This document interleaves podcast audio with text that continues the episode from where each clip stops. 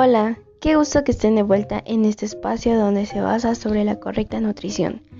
Mi nombre es Florjanine Díaz Reyes, estudiante de la Universidad Veracruzana en la carrera de licenciatura en enfermería y de la experiencia educativa de nutrición a cargo de la facilitadora Teresita del Niño Jesús Flores Monter. Bueno, más antes hemos hablado y comentado sobre qué es la nutrición y sus características, pero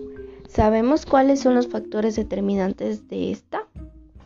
Los factores son los medios que establecen o rigen la forma de alimentación de una persona, ya depende de su región, ciudad, cultura, etc., los cuales son los siguientes.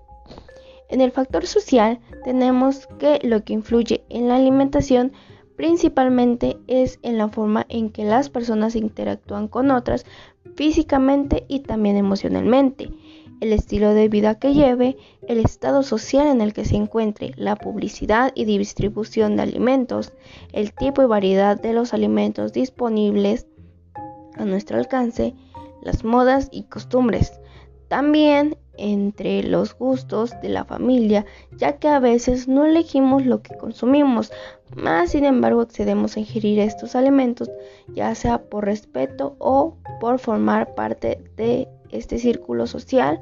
ya sea dentro o fuera de la familia, en la mayoría de las veces. En el factor cultural tenemos una influencia muy grande sobre lo que come la gente, cómo preparan sus alimentos, sus prácticas alimentarias, incluso los ingredientes que ocupan y los alimentos que prefieren. Aquí entra también lo que es la religión, porque hay que tener en cuenta que en algunas de estas tienen ciertos protocolos o restricciones acerca de ciertos alimentos que están prohibidos, ya sea tipo vegetal o animal. Independientemente de esto, tenemos que respetar cada uno.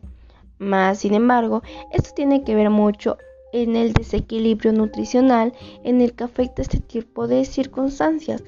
Por otro lado, y afortunadamente, han encontrado sustitutos de ciertos alimentos que pueden complementar aquella falta de nutrientes para tener una correcta nutrición.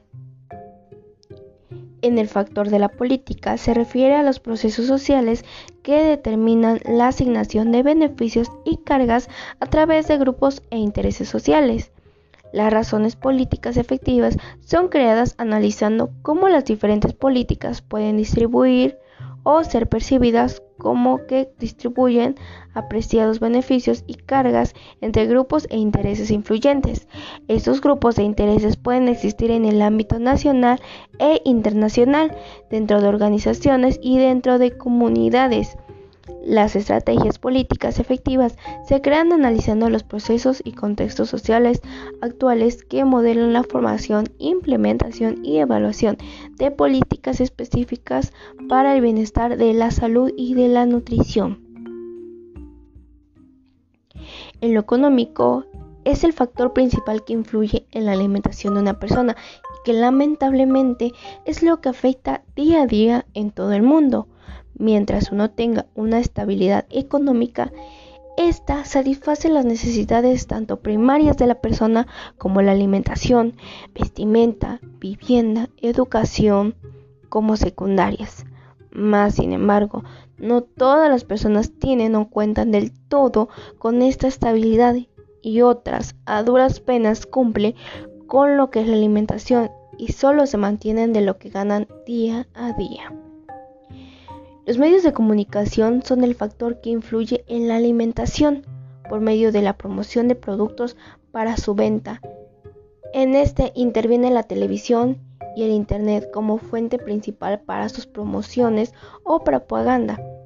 ya que la mayoría de las personas hoy en día estamos más relacionadas con el ciberespacio y nos presentan productos alimenticios llamativos que no siempre aciertan con lo que promocionan o prometen. Más sin embargo, estos se encargan de meternos la idea que queremos consumir u obtener algo de lo que nos presentan hasta que cumplan su objetivo, el cual es que nosotros como receptores adquiramos aquella o cualquier producto alimento que nos presentan. En el factor tecnológico podemos ver cómo la tecnología interviene demasiado hoy en día en la alimentación con la modificación y creación de comidas rápidas e instantáneas como marucha, de pollo, productos enlatados, etc. Porque hay una variedad infinita los cuales causan muchos problemas alimenticios debido a los químicos que utilizan. También hay que tomar en cuenta que todos estos productos tienen muy poco o incluso nada de porcentaje de natural, ya que todos estos son artificiales y llenos de conservadores y colorantes, entre otros químicos. En el factor biológico hay que tener en cuenta desde el sexo de la persona, la edad, el estado emocional el estado de salud en el que se encuentra, entre otros, ya que esto depende mucho y por lo cual se basa todo lo demás, porque no todas las personas, aunque cumplamos con todos los requisitos para una correcta alimentación, podemos estar del todo bien. Hay otras que aunque quisieran, no pueden, ya sea por alguna enfermedad crónica que tengan o por alguna situación que presente inestabilidad emocional y conlleve a un desequilibrio total de la alimentación que en la mayoría de las veces ocurre. Porque es muy diferente la alimentación de un niño de 5 años donde supongamos su mamá le prepara una buena alimentación a un universitario de 23 años donde se encuentra en un frecuente estado de estrés y sus comidas son irregulares o incluso hay un muy mal mal paso. Y por último, en el factor geográfico tiene que ver dónde vivimos y qué tan alcance tenemos los alimentos necesarios, ya sea vivir en una ciudad donde hay muchos lugares para poder ingerir todo tipo de alimento, pero no quiere decir que esto sea una correcta alimentación. A un pueblo donde hay escasez de recursos de alimentos por la lejanía del lugar, y esto afecta a todo el entorno que rodea a la persona, entre otros. Según la revista chilena de nutrición, la alimentación en los estudiantes de primer ciclo de la carrera de medicina de la Universidad Nacional de Rosario, Argentina, por el doctor Claudio Ponce, la doctora Estela Pesoto y la científica Agustina Bertola